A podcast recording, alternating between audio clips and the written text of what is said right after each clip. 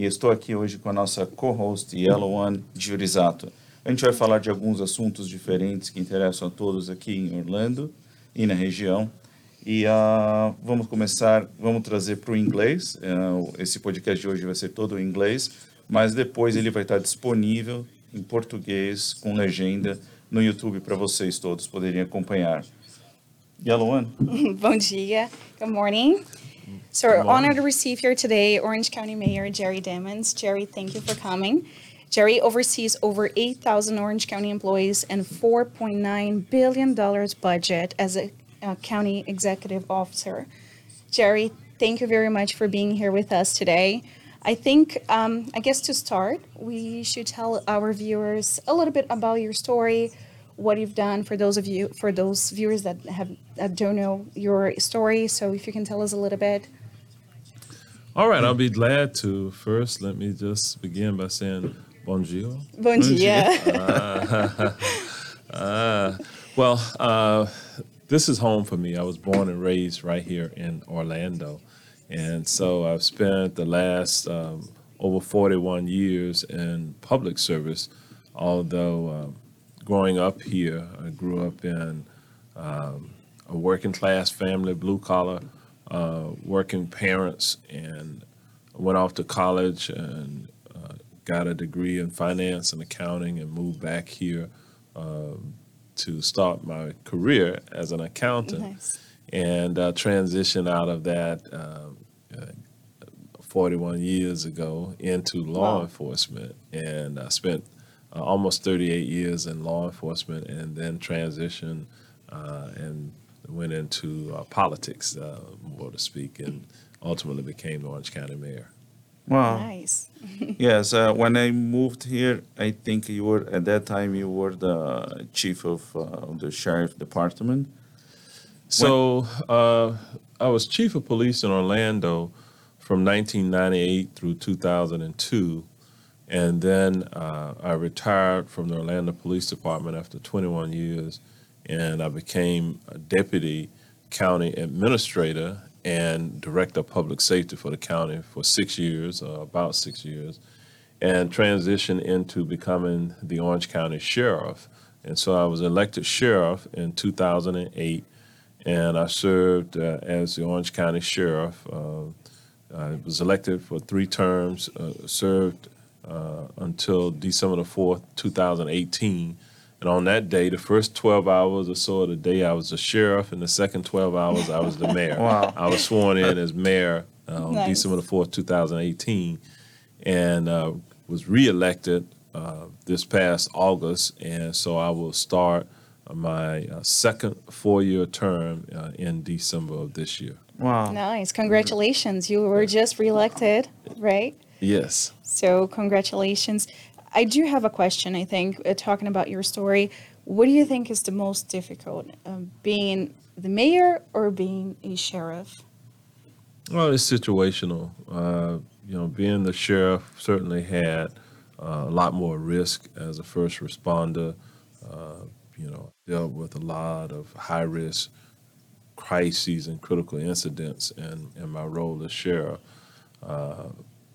But then in my role as mayor, it's also not a job without its own complications. Uh, as mayor, you know, because of the work that I've done over the many years, I have uh, many supporters, uh, few detractors. Uh, that makes it even somewhat of a job that carries a certain amount of risk because of it being a high profile position. Uh, my wife, of course, uh, also serves in a high profile position. She serves in the United States House of Representatives, and uh, because of the various roles that she has played over the decades of her pu- public service, there's a certain amount of risk for, for her as well. And uh, she's running for the United States Senate at this point. So we're a family of service. Uh, in terms of which job is the most difficult, sheriff or mayor, uh, you know, at different times in my life, uh, I, I would say that they both came with their challenges and their rewards. Um, but I like being the mayor. The the breadth and scope of being mayor is a bit far more reaching than being the sheriff. Sure. Uh, but uh, both great jobs, so it's just hard to say which one is more difficult or not. They both require uh, many hours of work, uh, sacrifice from uh, Sure. spending time sometimes with family. Yeah, family, yeah. absolutely. Yeah. And we have about 100,000 Brazilians in Central Florida. A lot of people don't know the difference between Orange County mayor and Orlando mayor. That's what a lot of people ask me because it's not common. In Brazil, we only have the mayor of the city, then he moves up to the governor, and that's it. Okay. So the in the state of Florida, uh, there are only three countywide elected mayors. One in Miami-Dade County, uh, Jacksonville, and then here. And the reason why we have a countywide elected mayor here is because the majority of the residents of our county do not live in any city.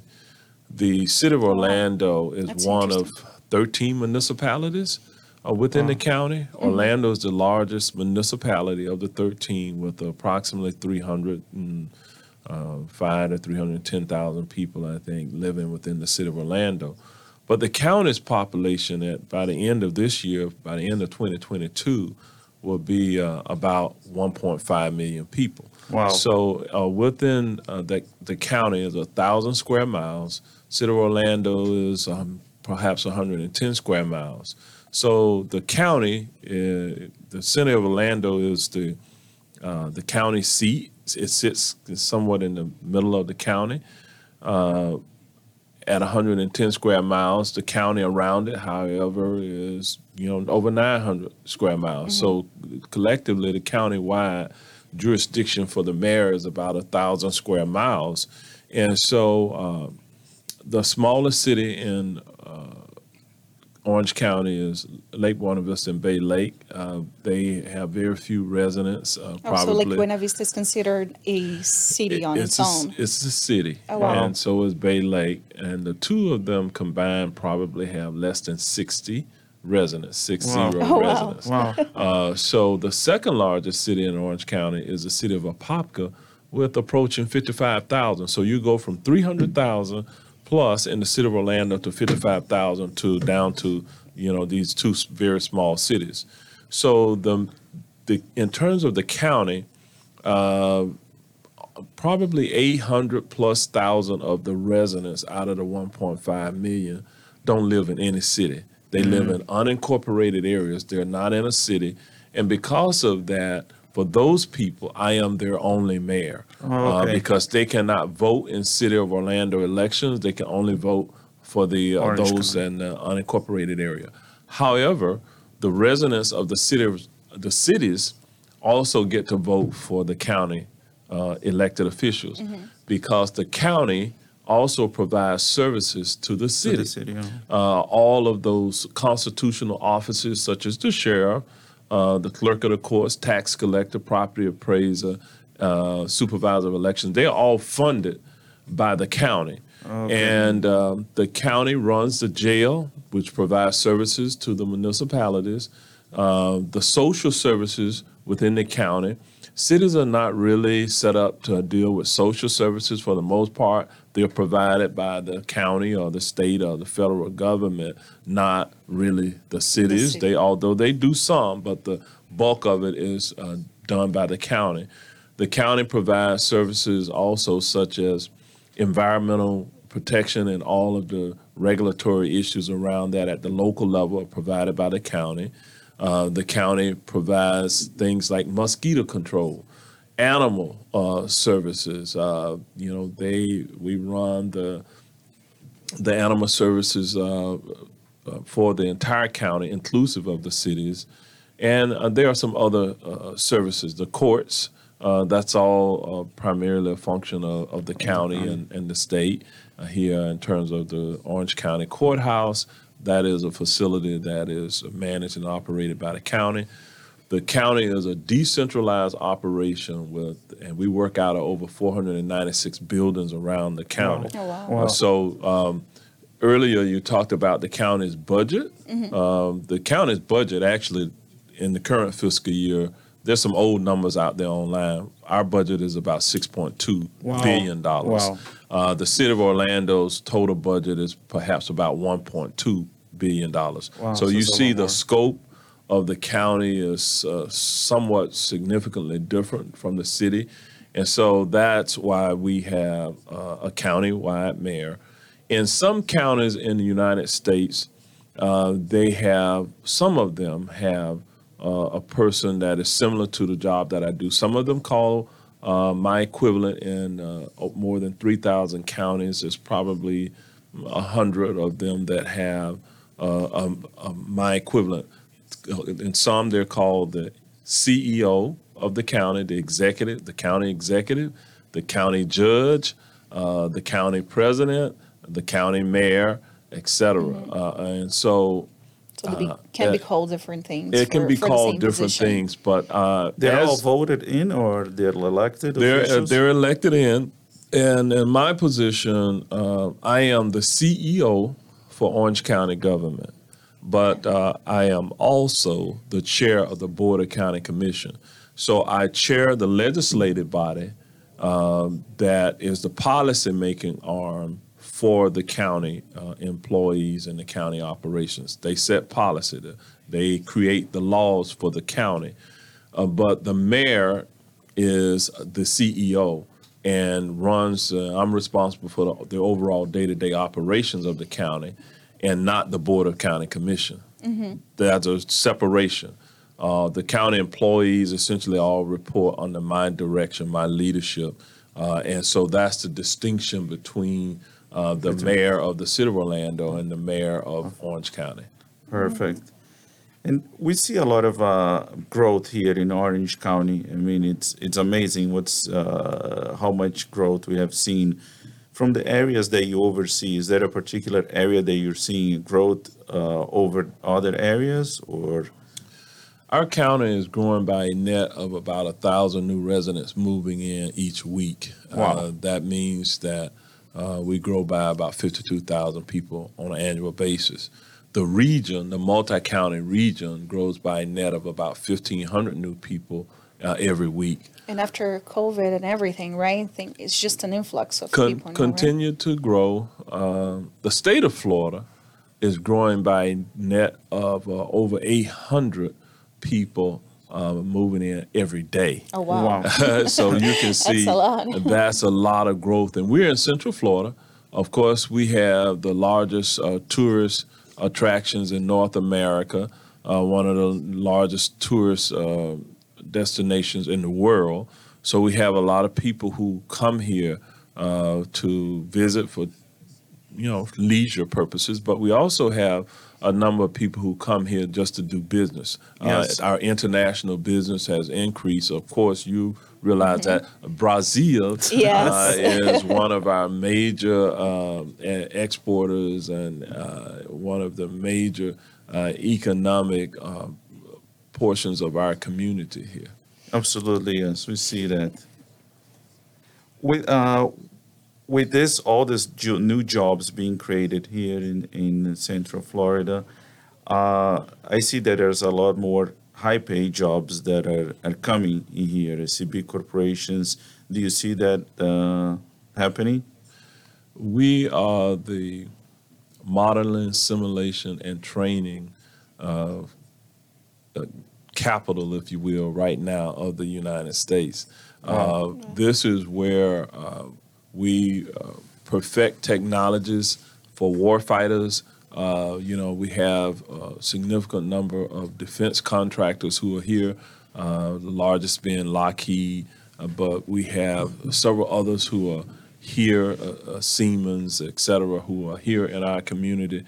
We have the fifth largest research park in, in the United States, out near the University of Central Florida, in which um, they are working in that whole MS&T, the modeling, simulation, and training space, uh, and they have a five to six billion dollar annual procurement just for that area.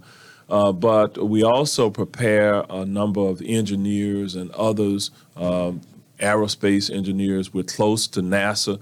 Uh, of course, you know, within our region, Uh, this is where uh, space, the Space Force sends up a number of, um, you know, different Shuttles, ships right? Shuttles, Shuttles, into yeah. into space, and so we support uh, that. And so, uh, from a technology perspective, we've grown.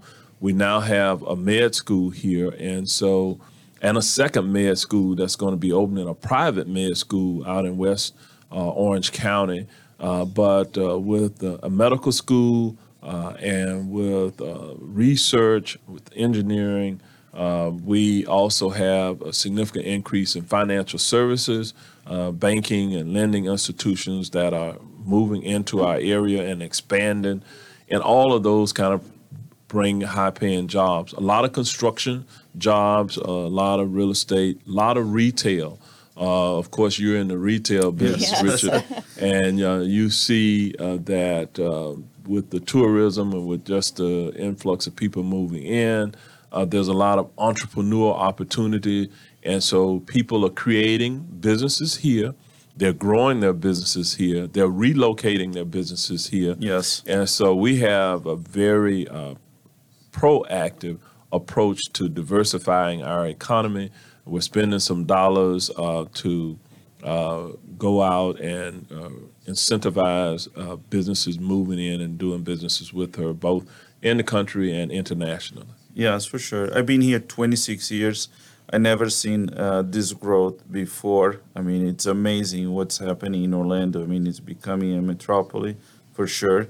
Uh, I think you've been doing an amazing job, especially seeing after uh, Corona, everything we went through. I mean, it's a miracle that how fast we bounced back and things growing so fast now in every way possible. Businesses, real estate, everything. I think this is like the center of the world, uh, to be honest with you. And with this population growth, uh, this I mean, we need new schools. I mean, there's a lot of new challenges, transportation. Uh, we I know we have Lynxes here, and uh, their buses are great, but we we don't have enough. Uh, for sure, I think we uh, we can improve a lot of that. And I know that you've been working a lot uh, on a new transportation proposal. Uh, I just wanted to understand a little more about that. Uh, absolutely. I kind of set the predicate for the population, the tourist visits, the business uh, uh, development that is occurring within our community. That's bringing a lot of people here. And we need a more efficient way to move all of these people Exactly. around. And uh, you're correct. Uh, out of all the metropolitan communities around the glo- globe, from uh, those in uh, Sao Paulo to uh, to London to New York, New York. Los Angeles, uh, Paris, one thing that they all have in common is they have a multimodal system of transportation. And you've been to all of those places Yes. and you know that it's even crowded in those. But they all have a dedicated funding source to pay for their transportation infrastructure. Here within Orange County, we do not. And as a result, well, we have fallen behind in terms of our competitiveness and our ability to move people around. So I have a 1% or a penny sales tax initiative uh, under the laws of the state of Florida. Local governments can institute uh, by referendum, that means putting it on the ballot and letting the people vote to tax themselves extra through the sales tax. And um, I have a proposal that is on the ballot right now. Uh, that one percent of that one penny on the dollar on certain retail items uh, would bring in approximately six hundred million dollars on an annual basis.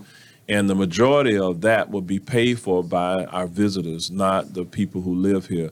The state estimates that 51% or better of those who will pay the tax will be the visitors who are coming in, who are helping to congest our roadways.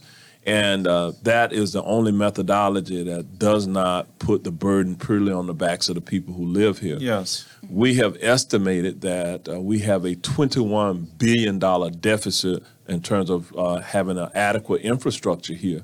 So the only funding methodology that produces enough revenue for us to do something transformative uh, is the sales tax. Over a 20 year term, what is on the ballot right now is that we would uh, increase uh, the sales tax on uh, certain items. Certain items are exempt. You would not pay the sales Okay. tax on prescription medications, on essential grocery items. Oh, that's good. You would Yeah. not pay uh, the sales tax uh, on utilities and uh, several other things. And it's only limited uh, if you buy a big ticket item like an automobile. Oh, it's okay. only limited to the first five thousand. So you don't pay the sales tax, On this everything. sales tax on everything, and you don't pay it. Even though some things that you will pay it on, it, it goes only up to the five thousand dollars.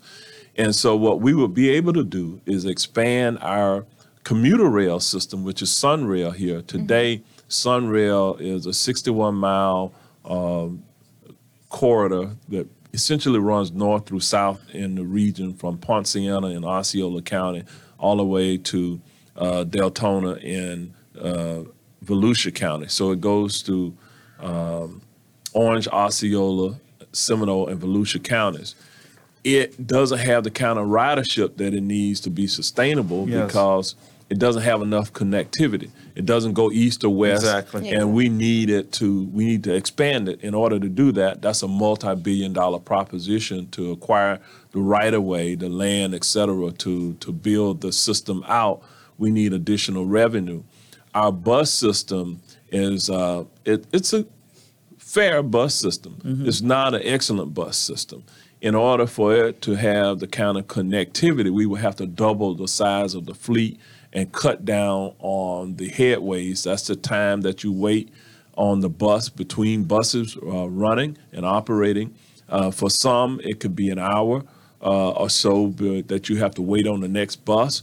What we want to do is get that down to 15 minutes. And Wow. with Great. this sales tax, we'll be able to do that within probably a three to five year period of time because we will hire the drivers, purchase the buses, hire the drivers, et cetera, uh, to increase the connectivity for that first mile, that last mile, the connection to Sunrail.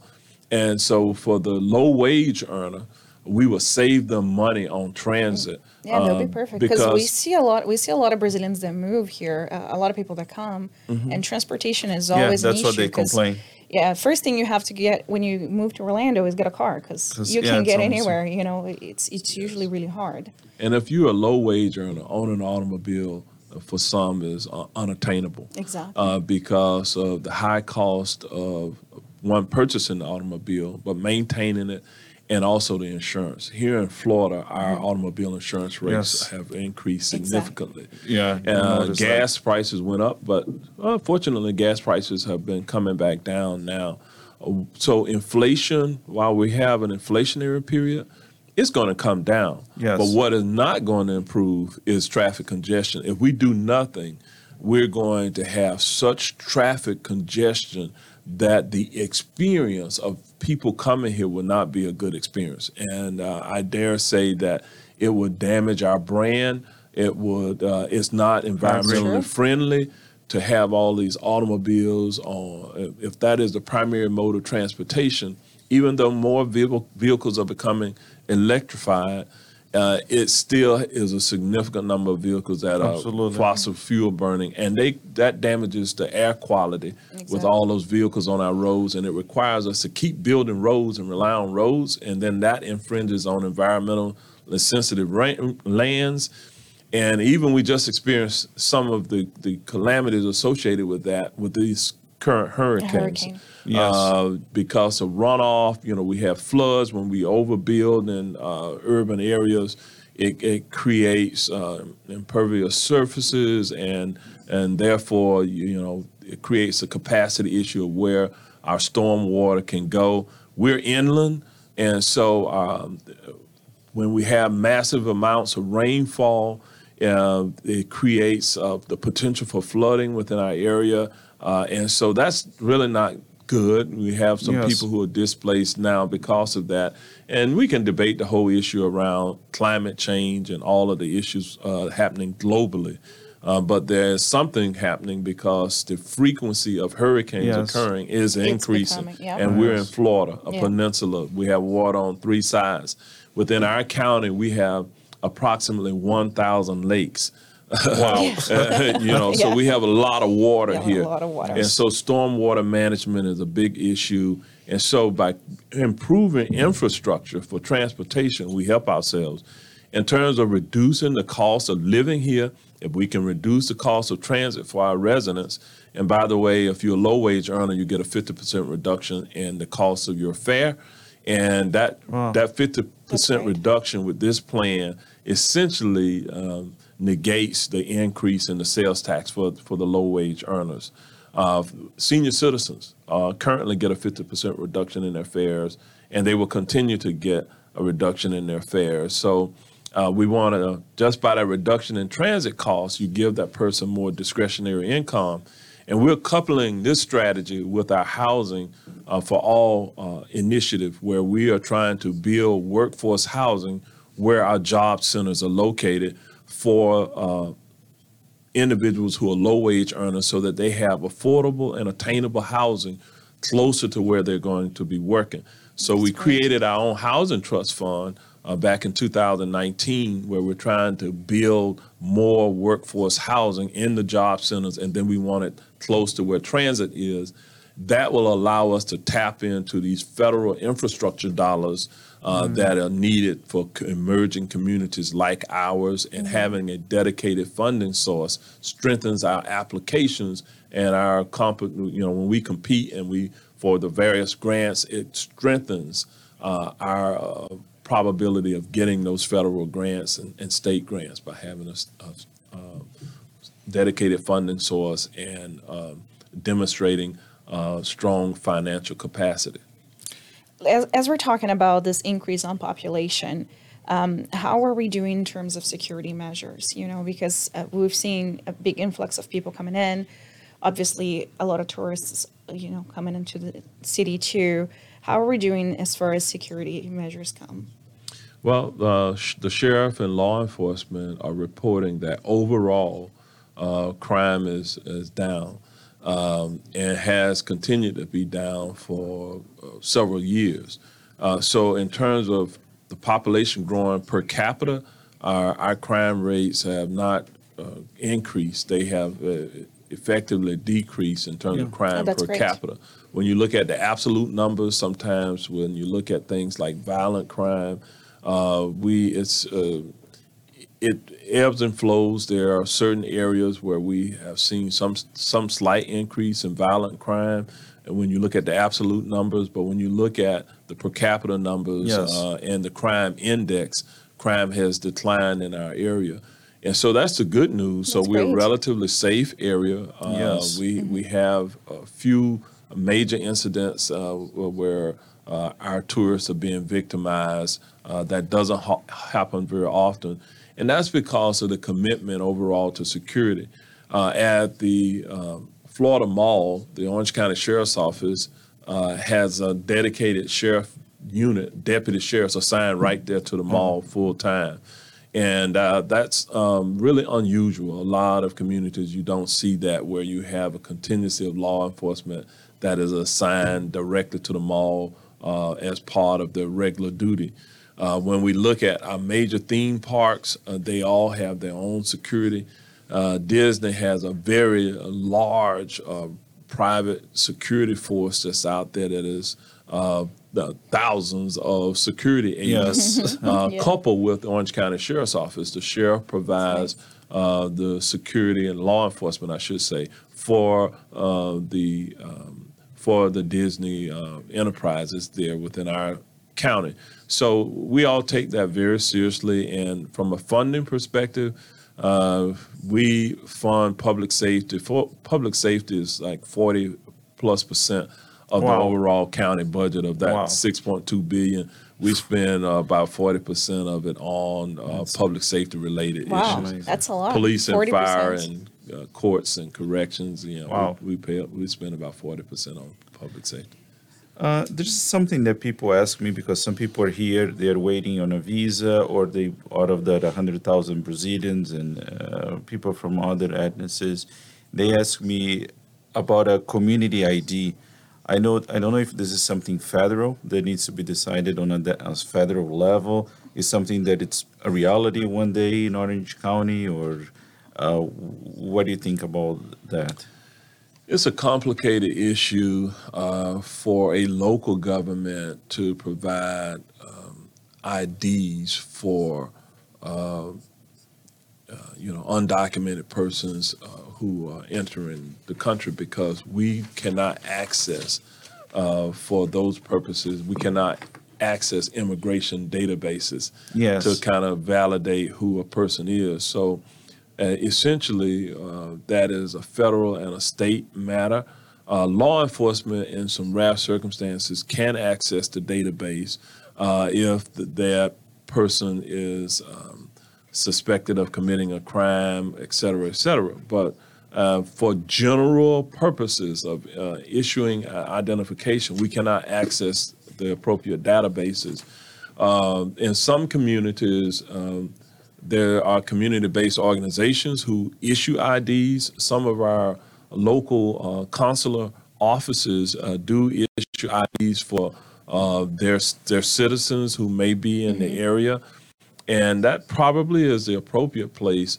Although we have an organization here, a not-for-profit called iDignity, and iDignity uh, works to provide uh, some local uh, identification, but it's not being done in partnership necessarily with the local governments, the county and the cities, uh, for the reasons that I shared with you. And I will tell you that the reason I say it's a complicated issue is because there are some persons who we know uh, infiltrate our country who uh, are, you know, they mean harm to the country. Exactly. Uh, we have been uh, the subject of a terror attack. You know, Yes. and uh, on June the twelfth of two thousand and sixteen, uh, over six years ago, uh, we had a, a terror attack in, in our community uh, by an individual who, uh, you know, was uh, had a lawful immigration status, Wow. uh, but uh, was um, uh, in, uh, in in communication with others who who were not, Uh, and so Wow. we have bad actors who uh, sometimes come into our communities, and so what the country has to do is balance. Uh, this uh, this desire to be open and welcoming to people from around the world, I think that's the strength of America. But also at the same time to not make it Be more vulnerable, and we have to do it in a safe manner. And so those conversations are continuing about how we may be able to uh, improve, uh, work with individuals to uh, to get identifications. Uh, around the country, there are some communities that designate themselves as sanctuary communities. Uh, Yes. we are not a designated sanctuary uh, community. Uh, however, uh, we have been celebrating the broad cultural diversity uh, from around the world, and we will continue to do that. We just want to make sure that we do it in the right manner. The state of Florida, I don't have to tell you, but um, the state of Florida, uh, I, they say that it's approximately 11 million or so undocumented persons Wow. in our country. The state of Florida has about 1 million of the 11 million. And so our borders, because we're a peninsula, uh, you know, it's uh, we have people coming in from the Caribbean and others who are not following the processes. We have, if you are here lawfully, there's a lawful, legal way for you to get identification. Yes. Uh, the the conversation about identification really is one that is more centered on persons who are undocumented, meaning that they're here unlawfully. Uh, in our community, the sheriff and the police chiefs have chosen uh, not to uh, get into immigration and customs enforcement because that's the federal government's responsibility. Yes. So uh, our sheriff and our police chiefs have not signed under federal law the 283 uh, G or 287 G uh, uh, agreements that would allow law enforcement to uh, do enforcement, federal immigration enforcement. To act like ICE, for instance. like with ICE. So our our here in Orange County, our local law enforcement agencies are not part of doing immigration and customs enforcement. There are communities in Florida and around the country where the chief law enforcement executives sign these agreements and they can actually do uh, federal ICE uh, enforcement. They have to go Yes. through a training uh, program. And in those circumstances, uh, those uh, law enforcement officers on the street uh, can directly access uh, the ICE databases. Oh, okay. But that's not the case here. They they can only do it for some very limited reasons. Yes, we used to see a lot of that, m- more of that happening uh, in the past administration, federal administration than now. I used to hear from people getting arrested here and there. Now, uh, unless unless there is a reason, I don't hear that uh, as much, unless somebody doing something wrong. Uh, obviously, then they need to be be arrested. But uh, so interesting to know that the local uh, local police uh, did not sign that agreement. Interesting. With the shortage on employees, as we've seen, you know, it's after COVID, it's been uh, crazy finding employees anywhere. Uh, uh, do you foresee an increase on this visas, working visas for, for other countries, you know, trying to bring some labor into Orlando? Um, I believe that that conversation is ongoing uh, within Congress, and uh, the short answer is yes. We have individuals who are here uh, who Florida remains, by the way, a significant agricultural uh, state. Uh, we grow a lot of produce and products and uh, cattle and et cetera. And because of that, we rely on migrants from around the world to come in to do some of the work. And so they can actually Yes. come in and work uh, during the various seasons uh, here within Florida. We could not get our produce to market without uh, the assistance of uh, immigrants and migrants who are working here. But again, there's a process for them to do that, Exactly. uh, to do it lawfully. In terms of, uh, yes, in terms of our service industries, uh, at our hotels, I dare say that within our hotels here, um, probably 80 to 90 percent of the service workers are immigrants. Yeah. They uh, they uh, they're from around the world, and that being a multicultural community, it requires a certain relationship with countries from around the world to get our workers here. Uh, so, but there's a process for that, and so that is growing.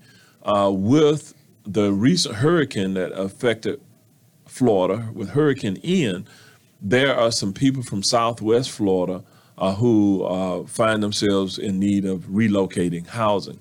Uh, so already we are seeing some persons who are coming from within the state who are moving into our area. For the employers, I believe that uh, that is going to create an opportunity uh, for employers to gain some of those workers. And uh, then, especially with our Latin countries, we have a number of um, Latin countries where people are moving in because of family uh, Yes. who are living here now. Uh, they um, they want to be with their family uh, and they want to work. They want to kind of access that American dream, if you will, uh, a broad-based prosperity.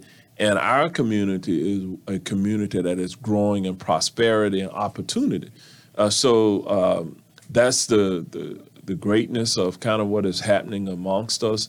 Uh, so we want to be friendly uh, to immigrants coming in t- in order to serve ourselves well, to be able to serve uh, our uh, local employers. We need that workforce to be uh, we moving do, in. yes. Yes. And we do see an influx also of Brazilian real estate, right? A lot of Brazilians are buying houses here. Is that a phenomenon that's happening with other countries, or it's mainly Brazil? You know, I- I- it's something that because I- I've seen real estate agents now everywhere. You know, Brazilians are buying a lot Yeah, of the um, rentals, Housing, yes, a lot of- lot of Florida was a good deal because in the state of Florida, there's no state income tax. Uh, and so uh, in nearly half of the other states, they have some kind of state income tax. Yes. So uh, it's a way that you can make income and not pay uh, the kind of taxation that you see in some other communities. Uh, but also, I, I, I think that uh, what makes it very favorable in terms of the real estate market, uh, we have a, a, a lot of land, undeveloped land, and uh, our housing prices were, were moderately priced in comparison to, some other other states. uh, states and other um, major urban or metropolitan communities. Now, the price of housing has gone up Yes, uh, within our community. a lot. We are doing a lot of infill building, redevelopment in the urban core in the city of Orlando downtown. You can see this renaissance of residential being built there. Uh, but we still have a lot of rural areas where people uh, farm uh, in our community, and the people who live in the rural communities, they want to maintain that rural character that they have, and they don't want development encroaching. Yes. So I do think we have to be smart about how we manage development, and uh, when we uh, build urban centers, uh, that's where we have to have high density. We have to have access to to transit. We have to have access to retail uh, so that people can have a better quality of life, they, where their community is walkable and bikeable, Yes. uh, where they don't have to rely on an automobile to get around. And so I think you're going to see a lot of that from a real estate investor's point of view. Uh, interest rates have been really low, and there was availability of inventory because of, many of our neighborhoods, old neighborhoods, and there was an opportunity there for investors to go in and buy up uh, houses and turn them into rental units or do with mod- moderate uh, improvements to turn and sell it for a significant profit. Uh, some people are concerned about that because it has resulted in an increase in the price of housing here, and real estate has gone up. And uh, that's the concern that we have about workforce housing. That's why we have this uh, affordable housing initiative underway in the county so that we don't price our workers out of uh, the market space and we have to uh, make available diverse housing types. Everybody is not going to be able to live in a 5,000 square foot house or 3,000 square foot house, Exactly. but we uh, have to make certain that we are making available a 700 square foot uh, property or 500 square foot for single individuals, et cetera. So, because of all of that, uh, you see a lot of very robust activity. Uh, the neighborhood I live in, I live in Southwest Orange County, and um, in that area, I do see a number of Brazilian uh, investors and persons who are buying uh, main homes and second homes, uh, who are living there in the area. Uh, they are business persons. Uh, they are um, uh, healthcare professionals, medical doctors, et cetera, who are Oh, moving yes. into the area. Yeah, a lot of people are choosing here. Even I see a lot of Brazilians coming from Miami to here. They're choosing to move to Orlando uh, because of all that the housing. They can get a lot more uh, compared to what they get in Miami, and it's very attractive in general. I have a lot of friends from Miami saying, "Oh, you know, I'm tired of traffic and all of that. I want to move to Orlando." yeah, it's. Uh, I mean, we're very blessed. The city, we're very blessed to live here. We all are for sure. So with with that being said, uh, for the, your new proposals, I know you're up uh, for re-election uh, now in. Actually, I was reelected He's back in August, so Yeah. I've Oh, already been reelected. So, Yay. uh, and we have term limits. So, uh, this next four-year term that will begin in December for me will be my final term as Orange County Mayor because you can't be the county mayor more than two consecutive four-year terms. That's not the case in the cities. They don't have oh. term limits. Oh, we have term limits Oh, in the didn't know in that. unincorporated area. Uh, that's why Buddy Dyer, as the mayor of the city of Orlando, uh, has been elected five times, and he says he's going to run for reelection in 2023. Wow. And if he's reelected, that'll be the sixth. He's already the longest serving mayor. If he had been in the county, he would have been gone a long time Wow. ago uh, because of term limits. So, uh, so In I. Brazil, uh, have term limits too for for all. Yeah. yeah, Yeah, You so all positions For all you, you have. positions. You, Yeah, so our county commissioners have term limits, uh, two consecutive four-year terms, and and so does the mayor.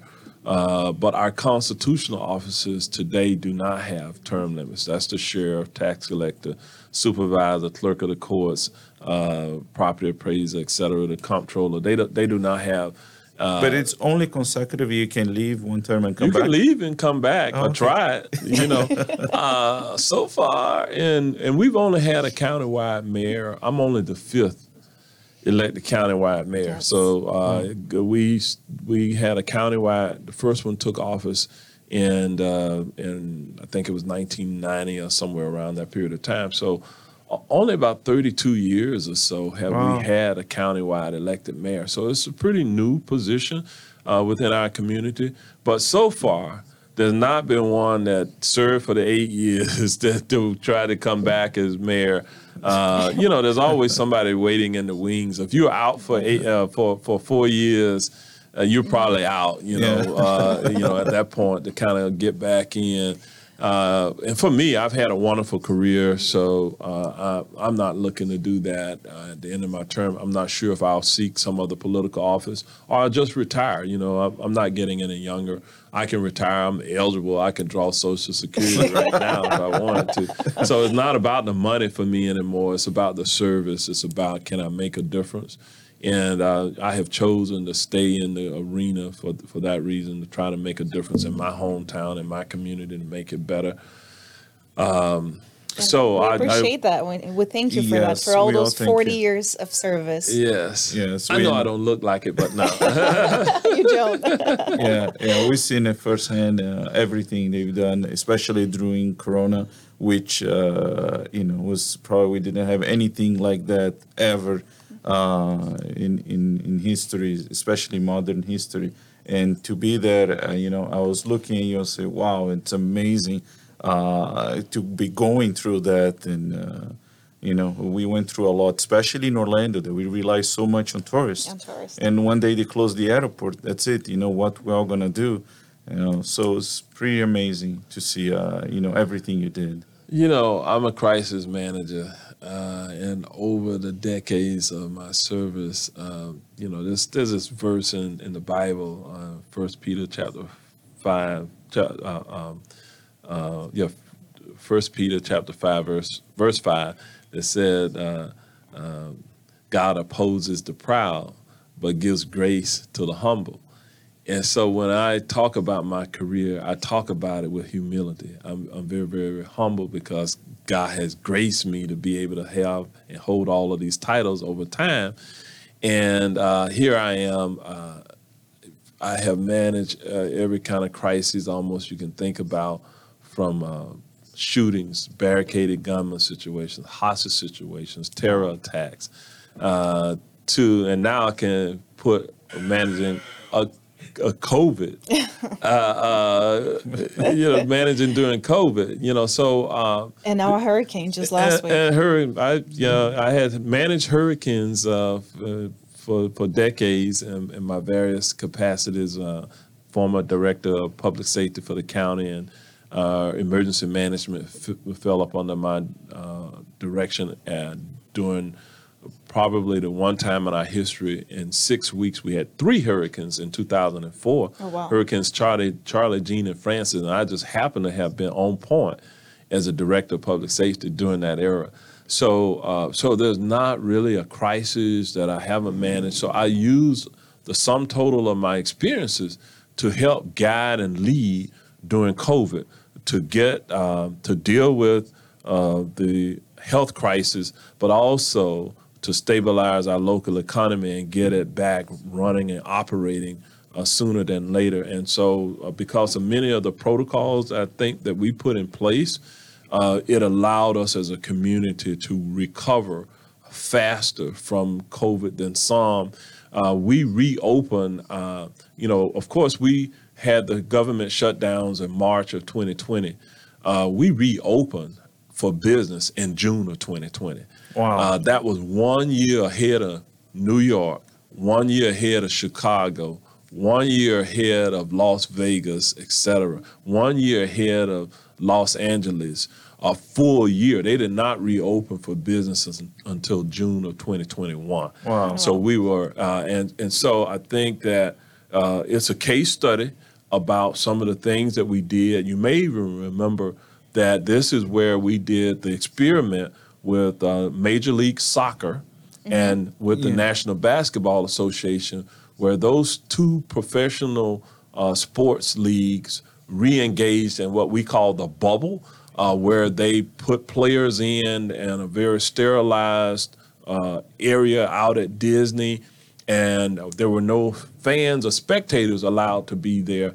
But the players had to go through these rigorous daily uh, testing and uh, Yeah, they had to get vaccinated and all these other things. And they were able to re engage, and we all were able to watch Yes. the sports from around the globe because of what happened here with that experiment that allowed those professional athletes to uh, re-engage with their co- competitions and it kind of set the stage for everything else that we were doing uh, working in partnership with our healthcare providers our hospitals and our researchers i followed the advice that they gave me uh, to safely reopen. We were able to safely reopen. We had the nation's first major conventions right here when other convention centers were closed.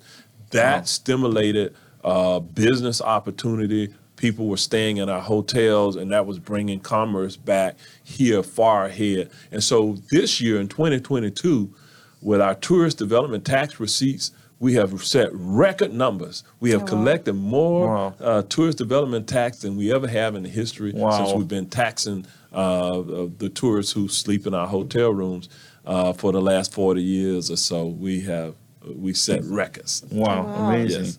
That's amazing. We don't we don't meet a lot of people from Orlando from this area. They were born here, and you've been here your whole life. Uh, when um, when the hurricane was coming last, uh, you know, I think it was two weeks ago, we had a lot of celebrities in town, and people were calling me. They're like, "What should I do? What should they do?" Everybody when was panicking, and like at that point, do you think we have a, like a if being at home, do we have a like a real danger like? Something can happen. Have you seen like uh, something terrible happen to Orlando or no? Well, it can happen. It really depends on the track of the storm.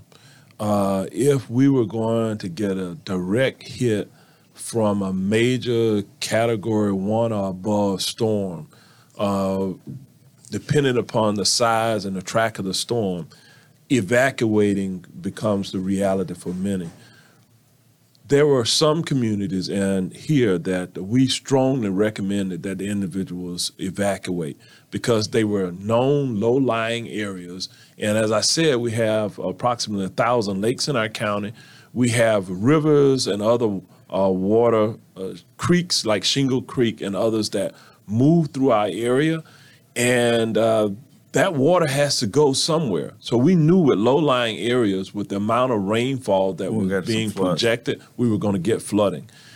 If uh, in some areas, uh, one in West Orlando, uh, you know, they have four feet of water, so uh, Yeah. uh, in their Yes. neighborhood and into their homes. Well, there was videos on the internet on Dr. Phillips Boulevard, people, you know, on their boats. yes. So if if you live in an area, you live on a lake, and you you know that it's likely going to flood, it's better that you get out of your home because it becomes unsafe because your electric is going to go off, and even if it didn't, you're in an unsafe environment. You could get electrocuted. So uh, it's better to evacuate. So listen to your your public officials and what they tell you. Uh, and of course, down in Southwest Florida, we knew some of them probably should have evacuated. They were Yes, told to for sure. evacuate. There were mandatory evacuations, but mandatory is kind of a misnomer because the police, if you- if they tell you you should evacuate, they don't go into your home in our Yes. country and pull you out of your home and say you're going. Uh, it's still a choice, and so some people chose to stay in their homes, even knowing that it was a hurricane coming. And for some of them, of course, th- uh, their homes were, were lost because of flooding and wind, uh, wind speed, high wind speed. So uh, I've seen utter devastation. 1992, I think it was, in Andrew in South Florida. It it, it leveled large Yeah, areas. yes. There was nothing standing. It- it- you can't survive that. Okay, Yes. in, in your home. There are some places where you can go that are rated for hurricane speeds, wind speeds, and what have you, that may provide you some protection. Of course, our hotels are all rated above uh, the way they're constructed here in Florida. They're rated above the average uh, structure. But for the average home, uh, if it's a category two, three, four, five hurricane, you need to Better evacuate. go. you, it's better to go. You Yeah. need to go, leave that area, and not roll the dice for the safety of your your family. I agree. Exactly. I agree. Uh, with all this being said, Mayor, uh, do you think right now in Orlando, uh, if you are an investor, either in businesses or real estate, is this a good time to invest in uh, Orange County? It's a great time to invest in Orange County because of the tremendous growth, because of still the relatively low uh, cost of real estate. It was lower, it's going up, and so you want to kind of get in when you can. You, uh, and uh, so it's a great investment. We're a growing community, and because we're a growing community, our economy is continuing to grow. Even the sales tax initiative that I talked about, the rate of return, the economists say that for every one dollar we invest in infrastructure, transportation infrastructure, we get a four dollar rate of return. Wow. That means that uh, the, over the 20 years, the 600 million dollars that we get on an annual bill, uh, basis from the tax will be uh, 12 billion dollars over the 20 year term. Uh, but if you multiply that times the rate of return, the four dollars per dollar, that's a 48 billion dollar investment. Uh, so Wow. if you are in construction, real estate, uh, financial services, uh, if you own a landscape company, if you other you're a supplier, you want to be part of that, and that's just one component. That's one of many things That's that we're doing here to stimulate our local economy. So yes, this is a great opportunity to, to invest in our community. A For lot sure. of houses being built, right? So Yes. I, I, apparently there is a shortage in housing here. Is is that what you think it's happening? Not enough houses were being built, uh, especially for uh, workforce and attainable housing, affordable and attainable housing. that was uh, attainable. That's kind of like that missing middle. Not enough of that was being built. Uh, so we do need investors to kind of invest in that space.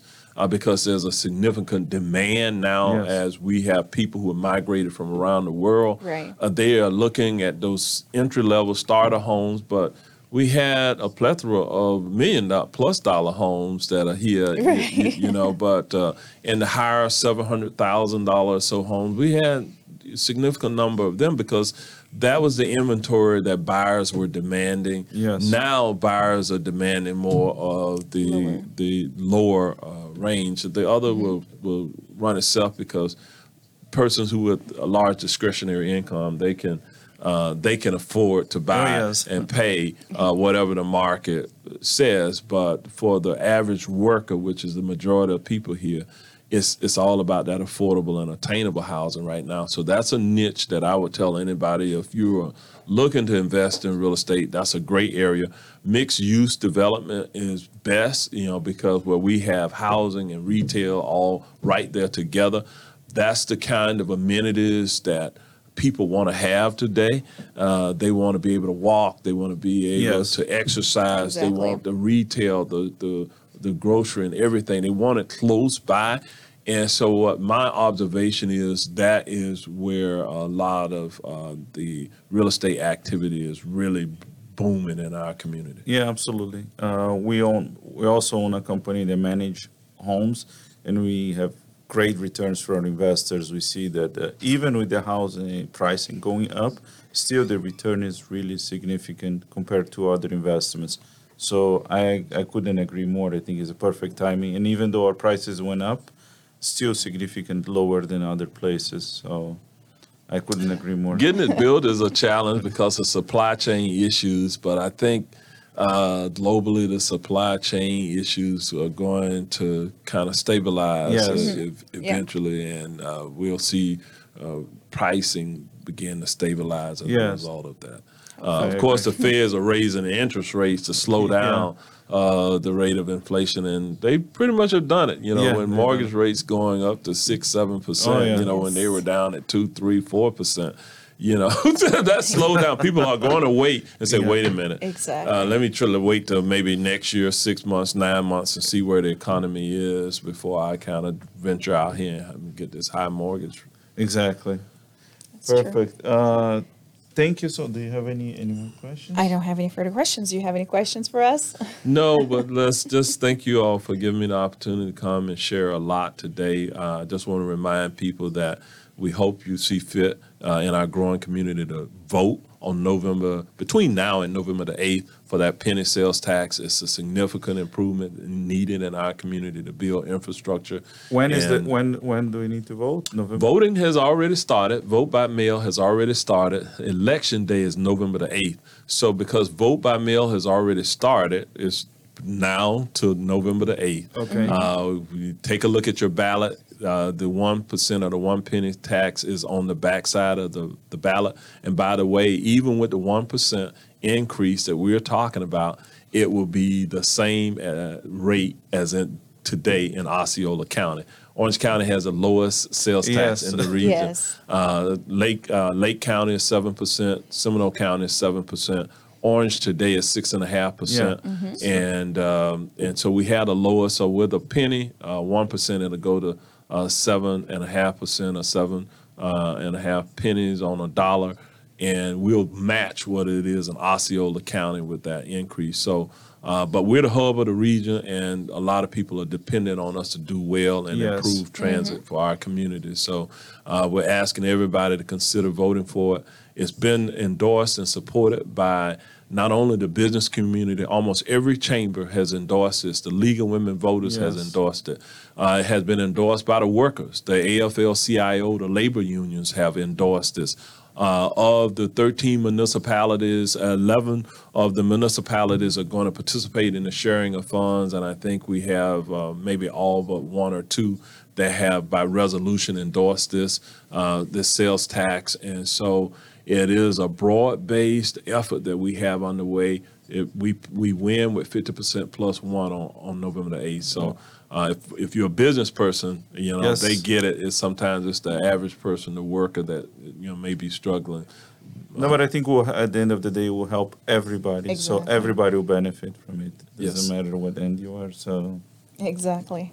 It will, it will help to free up some of the I four traffic too in the upcoming years. Yes, and we want to get people into you know Exactly. commuter rail. We want to move them around on some cool commuter rail. yes, we need that. uh, yeah, at a very affordable cost. Yeah, Not- we deserve that. Yes. And just just to close up, not that we're talking about railroads and everything. Uh, what about the um, transportation that's coming from Miami? How is that? So Brightline uh, will be connected to Orlando via um, rail, a high-speed rail that will be in at the Orlando International Airport. The intermodal facility that will house uh, the Brightline trains from Miami is complete. It's already done. Wow. Uh, what Brightline is tell, telling us is that the actual service to Orlando should start sometime in 2023. Uh, they are saying third quarter, second or third quarter 2023. Uh, we'll see uh, if they are on schedule. They too have uh, been impacted by supply chain issues uh, as Mm-hmm. We all have, right? And, and so we'll see when they actually start the service. But the goal is to once it connects, Miami is connected to Orlando via this commuter rail, uh, is to then connect to Tampa. So Wow. the awesome. Orlando Tampa area is going to become within the next probably 20 years a mega region. Wow. Uh, people will live and work in each one of Yes. the areas and and but the efficiency by which they will move through those areas is going to be dependent upon the mode of transportation and that efficiency. So having a, a, a high speed or commuter rail uh, operating between the intercities is going to be something positive for Florida, positive for our tourists, positive for business uh, as well, because that's the future. Yes. Uh, you know, if you know, single moving everybody around in a Yeah, single vehicle what I was automobile is is not not the future.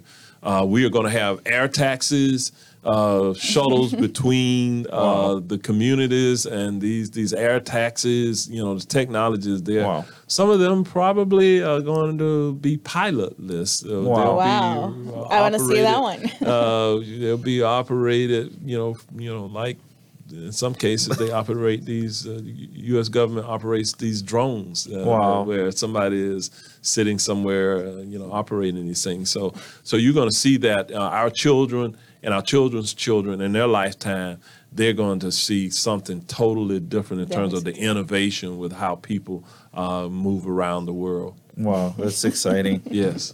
Awesome. Well, thank you very much. We want to thank you for your time. Thank you for being here and bringing so much information this morning. Ah, Yes, what is thank it? you, Mayor. Obrigado.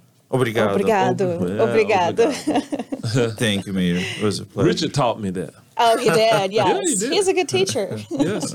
he taught me some other words too, but I can't say it. no, maybe not. Maybe not today. Maybe not here. Thank you, Mayor. It was a pleasure. All right. Thank you.